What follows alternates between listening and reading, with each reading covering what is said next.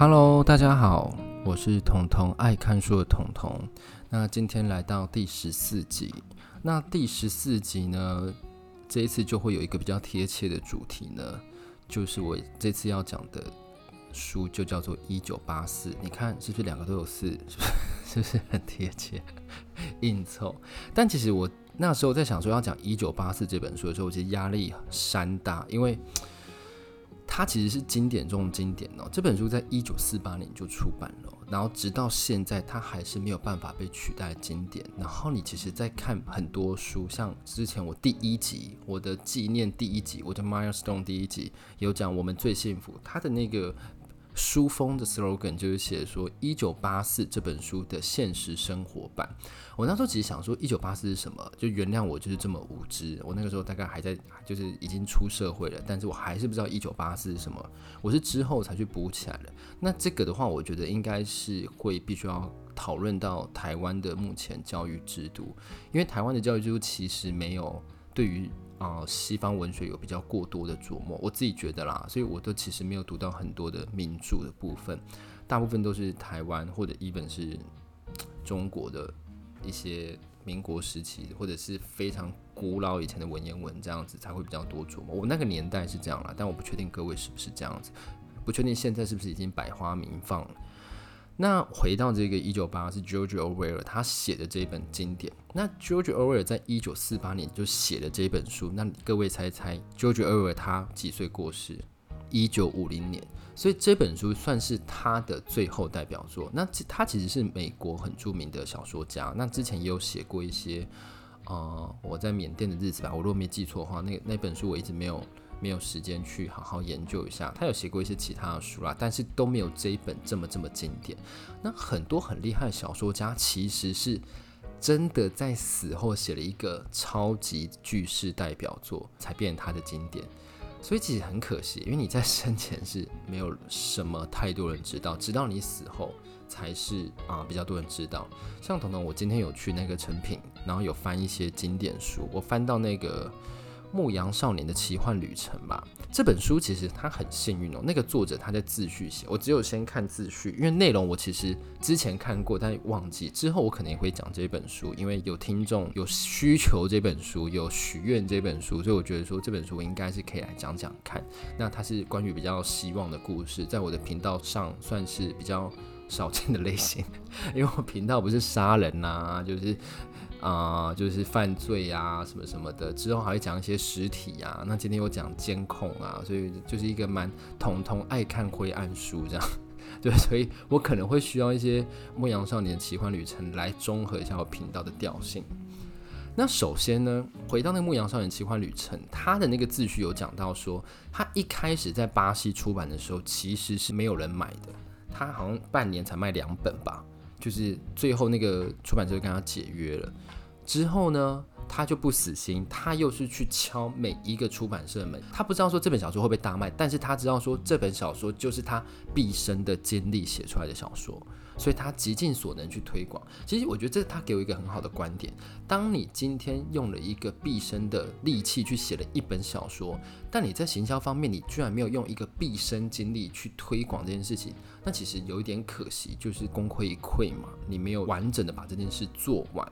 那彤彤，目前也是有一点受他启发，就想说之后可能会比较偏重说，哦，我该要怎么去推广我的频道，让我的频道可能让更多人听过。你喜不喜欢不是，其实一开始对我来讲不是那么重要，但我希望你先听过我。的频道之后才来评论我，我觉得这个也是蛮重要的。好，我没有离题，我又还没有讲一九八四，跟上几集一样，我都大概待四五分钟之后都还没讲到这本书。那这本书它的主角主人公他是叫温斯顿，那他是一个啊，他构想世界是啊三大党国，这个世界就只有三个国家，以大洋洲、欧亚国、东亚国。他的人设是在大洋洲下，然后在英国伦敦下的一个英社党。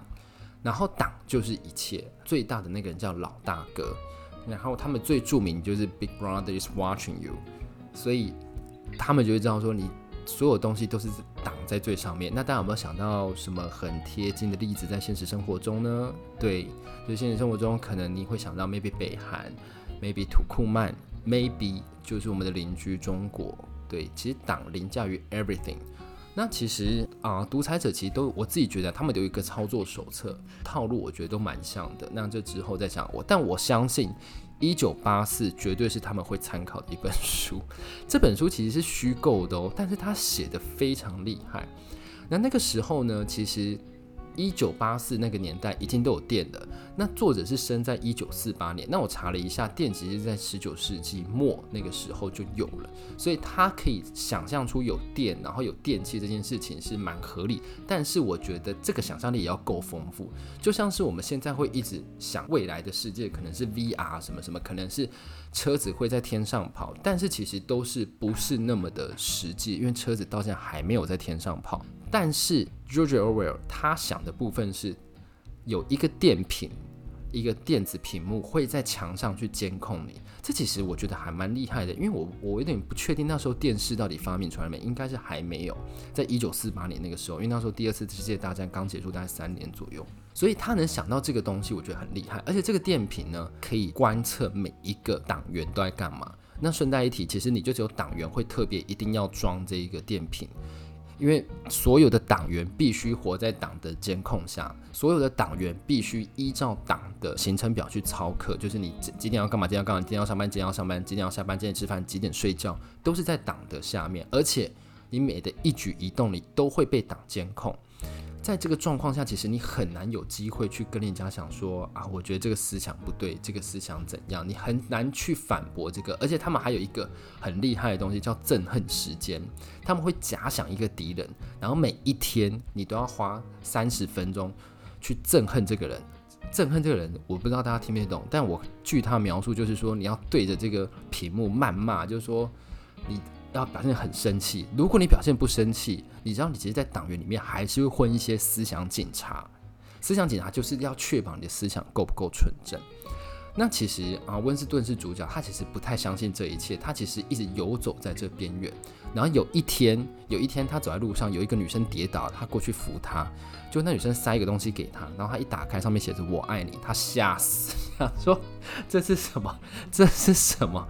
直销手法吗？对，然后后来他们就是发现说，双方对于这个党都不信任，他们都从对方的眼中看到一些端倪，所以才这样冒险，发现他们俩其实很合，所以呢，他们就到处找时间偷偷见面。你要知道，其实你们如果有读过《我们最幸福》，就知道你要在外面偷偷见面是一件多难的事情，因为党其实不鼓励男女去做那个有爱情的动作，因为你所有的感情都要投入给党。只要你去传宗接代就好，甚至他们想要研发说，你们在体外受精，然后用试管培养之后，那个小孩可能就在子宫外就可以长大那一种。他们的想法就是这样，他们不要你花任何时间在感情、男女感情上。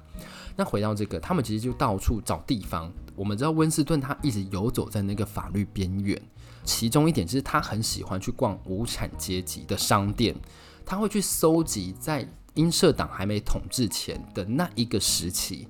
那个时候还有很多，比如说有一些老相框，有一些皮质的沙发，有一些他们到现在都没有办法拥有的东西。比如说我们现在现在可以看到说，咖啡他们都没有这样子这么好的咖啡，他们可能就是咖啡精，然后他们就是喝杜松子酒，当就可能给他们二十克的巧克力，就是配给都非常少，而且选择几乎是零，所以他很怀念那个时候，所以他就去一些无产阶级的那种。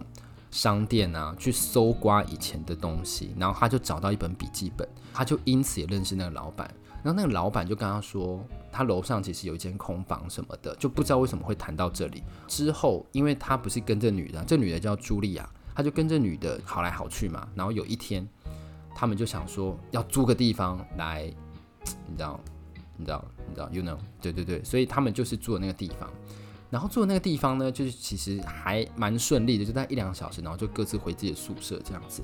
然后有一天，那个啊、温斯顿他走在路上，就一直发现有一个叫欧布莱恩的人，就一直跟他释放出一种讯息。温斯顿就很确定说，他一定就是革命的头头，他一定会带领我们冲向自由，把这个党推翻。所以他就很冒险的跟那个欧布莱恩讲话，就欧布莱恩就跟他讲说，你下班之后来我的私人住宅。温斯顿就想说，这就是一个暗示，我们终于要开始起义了。所以温斯顿就在下班的时候就过去那个欧布莱恩那里，然后欧布莱恩就给他一个革命者，就是他们憎恨时间那一个人写的书，就给他，就说你回去好好读，就让温斯顿更相信说欧布莱恩就是革命的头头，他一定会推翻英社党。他就拿着这本书开始研读嘛，偷偷的读。然后有一天，他和那个茱莉亚又到那个阁楼上，就发现突然思想警察全部都闯进来，就说我他们被逮捕了。然后他就想说，到底是谁出卖我？结果大家知道是谁吗？就是那个老板。就是卖他无产阶级的那老板，然后你知道温斯顿跟他买了多久吗？买了七年，所以那个思想警察为了要逮捕温斯顿，他埋伏了七年呢。那他奖金应该要比较高，不然不然他没有其他业绩，对，所以他很辛苦。然后结果还有一件，我那时候读完，我想说下巴都掉下来，你知道发生什么事吗？那思想警察那个温斯顿本来想说，这个老板啊，他可能六十几岁是老头，而没有。那思想警察居然还为了要让他放心，还让自己化了老妆。就他把东西都拿下来之后，那个人就只有三十几岁，温斯顿吓死。对，然后接下来开始就是一一连串的思想矫正过程。那其实，在思想矫正过程，我其实有一段话蛮震惊我的，我想要跟各位分享，就说他们党。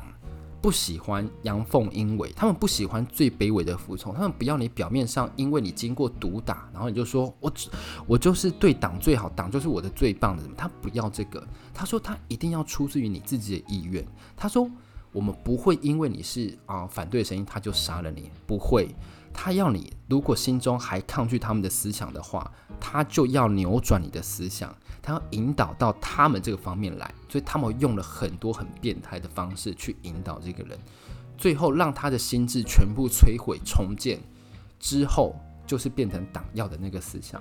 那你大家想说，哦，那这样子是不是他就从此以后可以过着比较安定的生活？因为他已经被摧毁了，他就可以得到党的认可？没有，这才是最变态的地方。我要跟各位讲，等到他的思想确认。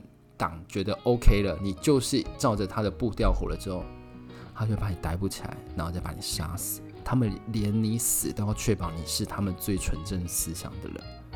你说变不变态？他连你死后的思想都要干涉，诶，他连你死后，那大家都不知道你到底在想什么，但是他们却很 care 你在想什么，是不是你的最好朋友？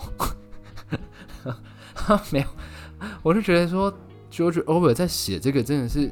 很暴力，难怪它会变成一个很经典的书。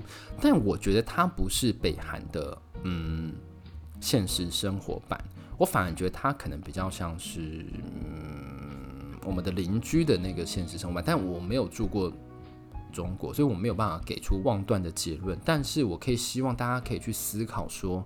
这个东西到底会不会发生？一个独裁者要怎么样维持他的独裁，一定有他的路径。他不可能放任他人民自由成长，因为那不是他要的。他要的就是绝对的权利。这个其实在《一九八四》里面有讲到，他要的是每一个人都是完全的服从他。你如果不服从他，好，他会把你破坏，然后再造，最后再让你死亡。它不会让你就这样死去。所以其实啊，这本书我读起来其实是心情蛮沉重的啦。但是我觉得这是一个很好点醒自己和各位的例子。我觉得大家都一定要珍视自己现在呼吸的空气，现在你有的生活，现在你有的权利，这些都是要珍视的。我们必须要再回去审视说，我们为什么有这些权利？我们为什么可以这样子恣意的活着？我们为什么为什么可以想出去就出去，想去哪一个地方就去哪个地方？为什么？好吧，那就是谢谢大家又再度听完我的第十四集了。我觉得我这样做一做，应该可以做到第二十集啊。但大家如果今天想要跟我互动留言的话，拜托就是赶快跟我说，然后也可以去帮我多多推广。我看到已经有些人在帮我做一些推广，但可能。因为我的集数还没那么多啦，所以可能大家还没有那么有兴趣。那没关系，我还是会慢慢做，持续产出一些大家会觉得还不错的录音节目。那如果你也觉得说你有一些想法，想要帮助我做更好的节目，欢迎你告诉我，留言啊、分享、可以赞助都可以。那就期待跟你们互动喽。那我们第十四集就这样完结了，谢谢各位，我又讲了一个句式经典的，那大家也就这样听完了，是不是很划算呢？好。那就这样喽，希望大家都保有自己的个人意志，拜拜。